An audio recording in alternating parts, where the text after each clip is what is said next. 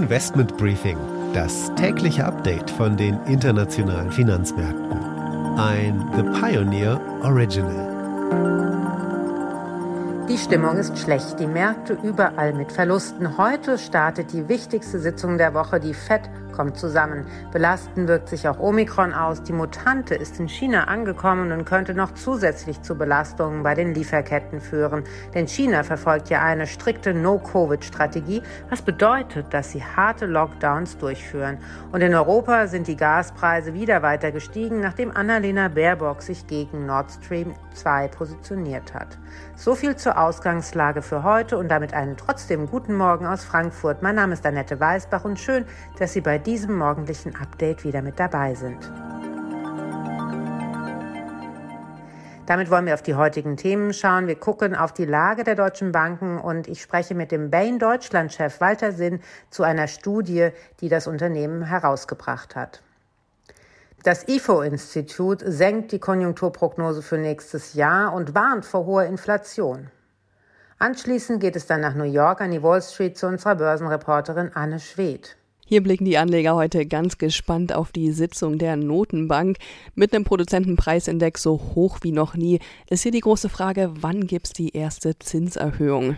Und die Aktie des Tages ist die Software AG. Es gibt einen neuen Großinvestor, einen Private Equity Player aus Amerika, der unter anderem auch bei Twitter engagiert ist. Und die Aktie der Software AG, die hat es deutlich ins Minus gedrückt. Wir erklären dann später, warum.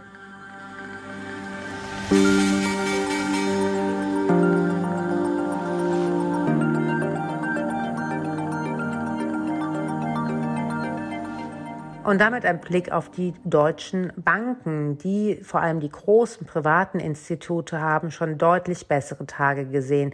Seit der Finanzkrise ist die Schere zur Wall Street massiv aufgegangen. Die US-Institute sind so groß und profitabel wie noch nie zuvor. Die deutschen Institute kämpfen weiterhin mit zu hohen Kosten und zu wenig Gewinnen. Zur Lage der deutschen Banken habe ich mit dem Bain Deutschland-Chef Walter Sinn gesprochen. Bain hatte gestern eine Studie vorgestellt und ich wollte zuallererst wissen, was denn die Kernerkenntnisse der Untersuchung sind? Na, wir schauen uns äh, jährlich an den Zustand sozusagen der deutschen Bankenlandschaft. Man kann ja sagen, Jahr für Jahr, die Banken sind seit der Finanzkrise 2008, 2009 in einer quasi Dauertransformation. In Teilen kann man auch sagen Restrukturierung. Für das Jahr jetzt 2020, auf das wir in der Studie geschaut haben, das dann abgeschlossen ist und natürlich auch in 2021 reinragend, war natürlich jetzt zusätzlich äh, Covid die mitentscheidende Herausforderung. Und diese Pandemie hat zum einen natürlich einen gewissen Rückenwind gegeben, die Banken sozusagen als Finanzierer und ein Stück weit auch als Problemlöser, was durchaus emotional auch gut getan hat. Auf der anderen Seite reden wir hier über eine Wirtschaftskrise, die natürlich auch kräftig Gegenwind gebracht hat mit den steigenden Risikokosten, die damit einhergehen. Die haben sich fast verdoppelt, sodass äh, ein wesentliches quantitatives Ergebnis jetzt gewesen ist unserer Studie für 2020, dass die Eigenkapitalrendite nach Steuern deutscher Banken bei 1,1 Prozent im Schnitt gelegen hat. Das ist ziemlich niedrig, allerdings sagen wir, stabilisiert auf niedrigem Niveau. Und wenn man auf 21 schaut, würden wir prognostizieren, dass sich das etwas verbessern wird, liegt dann wahrscheinlich bei 3 bis 4 Prozent. Das ist immer noch niedrig und zeigt, dass die Transformation der deutschen Banken nicht zu Ende ist. Ähm, was muss denn Ihrer Meinung nach geschehen, dass die Profitabilität bei den deutschen Banken endlich ein bisschen anzieht und sich verbessert? Also die Herausforderungen für alle Institute bleiben erstmal gleich und sie sind natürlich zunächst mal das Niedrigzinsumfeld, das kurzfristig sicher weiter besteht. Aber ich fange damit an, weil, weil eine Voraussetzung zur Steigerung der Profitabilität ist, dass sich genau das umdreht über die nächsten Jahre und dass als zweiter externer Effekt diese hohe Belastung durch äh, Risikovorsorge, die wir zumindest mal in 2020 gesehen haben, dass die wieder auf ein Normalniveau geht. Das wird schon mal einen, einen Schub nach oben geben. Aber darüber hinaus müssen die Banken eine Menge tun. Und das ist zum einen, ich würde mal sagen, die Überschrift Hausaufgaben machen, weiter dranbleiben auf der Kostenseite, weiter dranbleiben bei Provisionserlösen. Das ist aber zum anderen die Kategorie auch wirklich neue Geschäftschancen erschließen. Dinge, die sich aus Digitalisierung ergeben, Dinge, die sich aber auch jetzt neu aus äh, Nachhaltigkeit ergeben. Das wird helfen. Und vielleicht gestatten Sie mir noch letzte Bemerkung, die heißt, ähm, weiter bleibt Konsolidierung, sowohl in Deutschland als auch in Europa Teil eines Spiels, das dann am Ende auch einen deutlichen profitabilitätspositiven Schub geben kann. Wie groß ist denn die Konkurrenz von sogenannten Nichtbanken, also auch Amazon und, and the likes, äh, die gehen ja in den Zahlungsverkehr rein? Äh, sehr groß und sie nimmt zu. Also ist zum einen sowieso schon so, dass der Wettbewerb in dem deutschen Markt maximal intensiv ist und viele sagen und wir auch, dass der Markt nach wie vor overbanked ist. Und jetzt kommen die anderen dazu.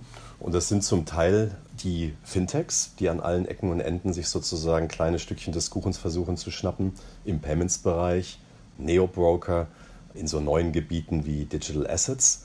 Ähm, das sind aber auch die von Ihnen angesprochenen. Sie sind vielleicht noch gefährlicher. Also die Apples und die Googles, die sich da auf den Weg machen, das verschärft den Wettbewerb äh, massiv. Lassen Sie uns das Thema Konsolidierung nochmal beleuchten. Das ist ja gerade bei den großen Playern nicht gut gegangen in den letzten Jahren. Ähm, denken Sie, dass so eine überregionale bzw. Zwischenstaaten-Konsolidierung die größere Wahrscheinlichkeit ist in den nächsten Jahren? Ja und nein. Also ich äh, fange mal mit dem Nein an und beleuchte kurz die andere Seite, weil es ist auch in Deutschland durchaus weitergegangen mit der Konsolidierung.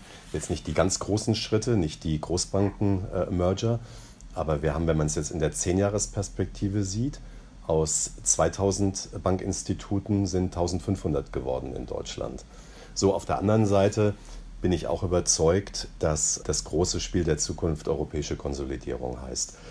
Wir brauchen hier nochmal etwas mehr die Rahmenbedingungen, oft diskutierte Europäische Bankenunion, der europäische Kapitalmarkt.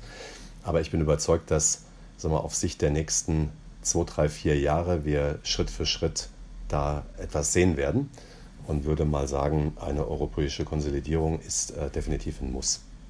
Wenn man sich die Bewertung von Bankaktien in Europa, vor allem in Deutschland anschaut, ist sie ja sehr, sehr gering, also unter Buchwert. Was muss denn passieren, damit sich das ändert? Oder sehen Sie da überhaupt äh, Fantasie, wie man so schön sagt, für diese Equities? Einhergehend mit der Entwicklung der Fundamentals, also der Profitabilität, äh, denke ich, da wird es auch Fantasie geben nach vorne.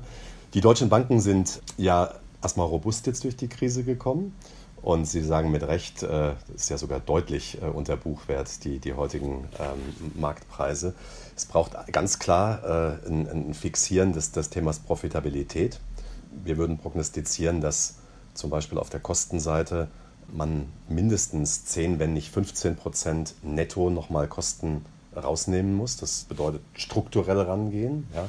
Das sind zum Beispiel Themen wie IT-Plattformen und Services in die Cloud bringen. Und dann habe ich vorhin angesprochen, neue Geschäftschancen. Und da würde ich mal vorsichtig formulieren, deutsche Banken müssen noch beherzter äh, in diese neuen Themen rein investieren, noch offensiver spielen. Das äh, ist im Thema Digitalisierung, das ist in Themen wie jüngst viel diskutiert haben, Überschrift Embedded Finance, bei Now Pay Later als Schlagwort im äh, Konsumentenkreditbereich. Da haben sich Banken wieder die, etwas die Butter vom Brot nehmen lassen von äh, neuen Spielern. Und ich sehe sehr viel Fantasie äh, unter der Überschrift Digital Assets. Weniger jetzt in den Cryptocurrencies möglicherweise auch, aber so in all dem, was da an der Technik dahinter liegt. Distributed Ledger, Blockchain, das wird sehr viele Themen im Banking im Asset Management, im Transaction Banking, im Kapitalmarktgeschäft betreffen und gibt viele Chancen. Also um wieder die Kurve zu kriegen, das bedeutet Wachstumsthemen und damit auch Wachstumsfantasie äh, mit unmittelbarer Wirkung auf Profitabilität, aber, aber eben auch mit einer Wachstumsperspektive. Und das wiederum wird dann hoffentlich positiv die Multiples begünstigen und den Marktwert treiben. Vielen Dank für Ihre Zeit. Spaß gemacht, herzlichen Dank auch.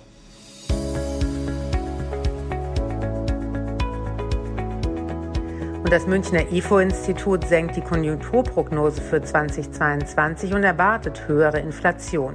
Das IFO-Institut blickt wegen der verschärften Viruspandemie skeptischer auf die deutsche Konjunktur. Das Bruttoinlandsprodukt, kurz BIP, dürfte 2022 statt 5,1 Prozent nur noch um 3,7 Prozent steigen. Der Grund, die anhaltenden Lieferengpässe und die vierte Corona-Welle bremsen die deutsche Wirtschaft spürbar aus. Das Münchner Institut erwartet im Sommerhalbjahr 2022 das Abebben der Corona-Welle und ein allmähliches Ende der Lieferengpässe. Dann dürfte es zu einer kräftigen Erholung kommen.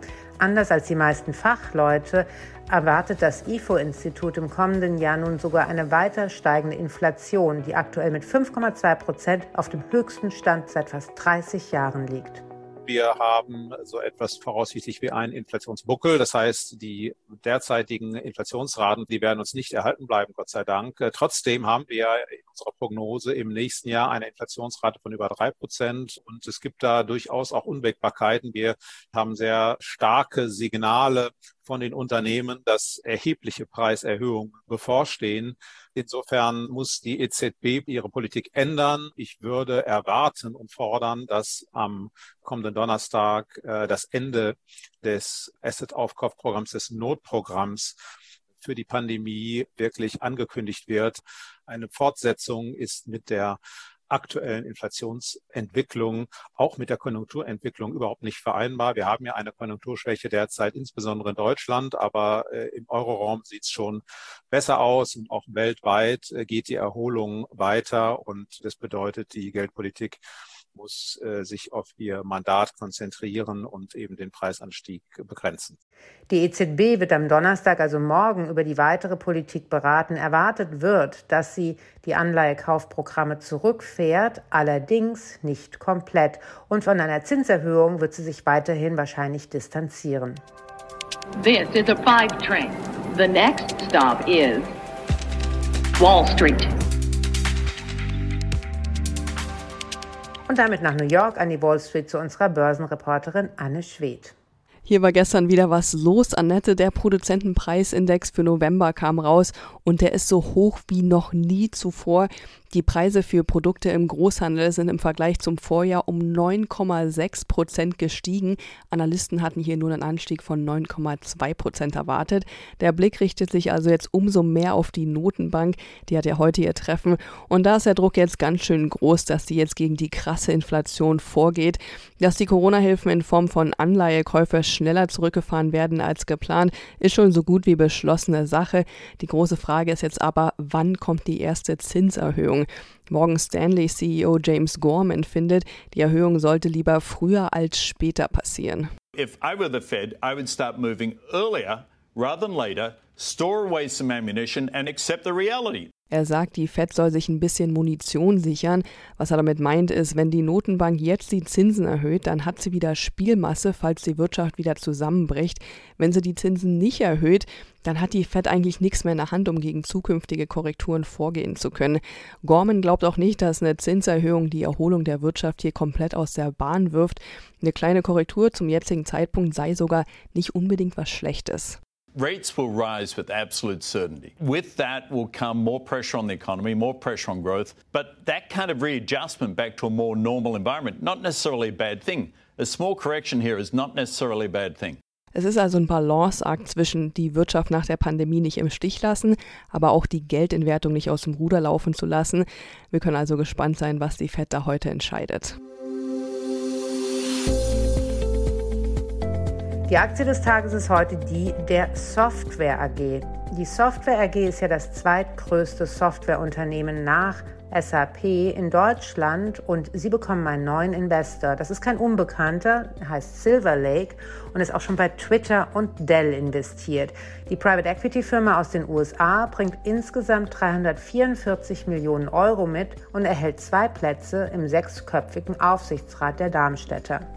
Der CEO der Software AG Sanjay Brahmawar sieht den Einstieg als Bestätigung für seine Strategie. Silver Lake beteiligt sich durch eine sogenannte Pipe-Transaktion. Das heißt, das Unternehmen kauft eine Wandelanleihe an der Software AG, die kann dann zu einem späteren Zeitpunkt in Aktien umgetauscht werden. All das wird nicht über die Börse angeboten. Es kann also kein anderer mitmachen, nur Silver Lake. Silver Lake's involvement is a huge endorsement of what we've achieved and the growth potential for us. Silver Lake will be investing 344 million euros in our business through a PIPE transaction. This is the first PIPE by a U.S. technology investor in a German company. It's great to be the first in showing how successful it can help us become.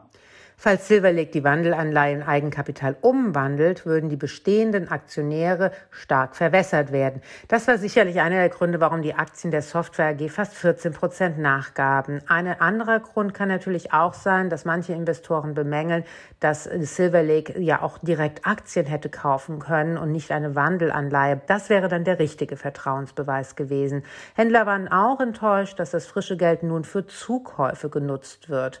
Der CEO der Software AG sieht allerdings die Wachstumsaussichten für sein Unternehmen sehr positiv. Our total addressable market is expected to grow at a CAGR of 16% through 2026. The markets for our products in hybrid integration, IoT and analytics, and business transformation are growing in the mid to high double digits. To respond to this opportunity, we now have a cloud-native product set and an increasingly modernized sales engine. We also have an established customer success organization, which is making a significant impact on our subscription shift. In a nutshell, we see the market moving towards us, and we know our business is well set for success. Die Software AG befindet sich inzwischen im dritten Jahr des auf fünf Jahre ausgelegten Konzernumbauprojekts namens Helix. Letztlich soll das Unternehmen stärker auf die Cloud ausgerichtet werden und damit auf wiederkehrende Umsätze durch Abonnements statt Lizenzen, die einmalig bezahlt werden. Was sagen die Analysten? Die sind so geteilter Meinung. Neun raten das Unternehmen zu kaufen, fünf zu halten und nur vier zu verkaufen. Investment Briefing, das tägliche Update von den internationalen Finanzmärkten. Damit war es das für heute und ich hoffe, Sie sind auch morgen wieder mit dabei, denn dann schauen wir natürlich voraus auf die Zinsentscheidung der EZB und aber auch auf was die Fed in den USA entschieden hat.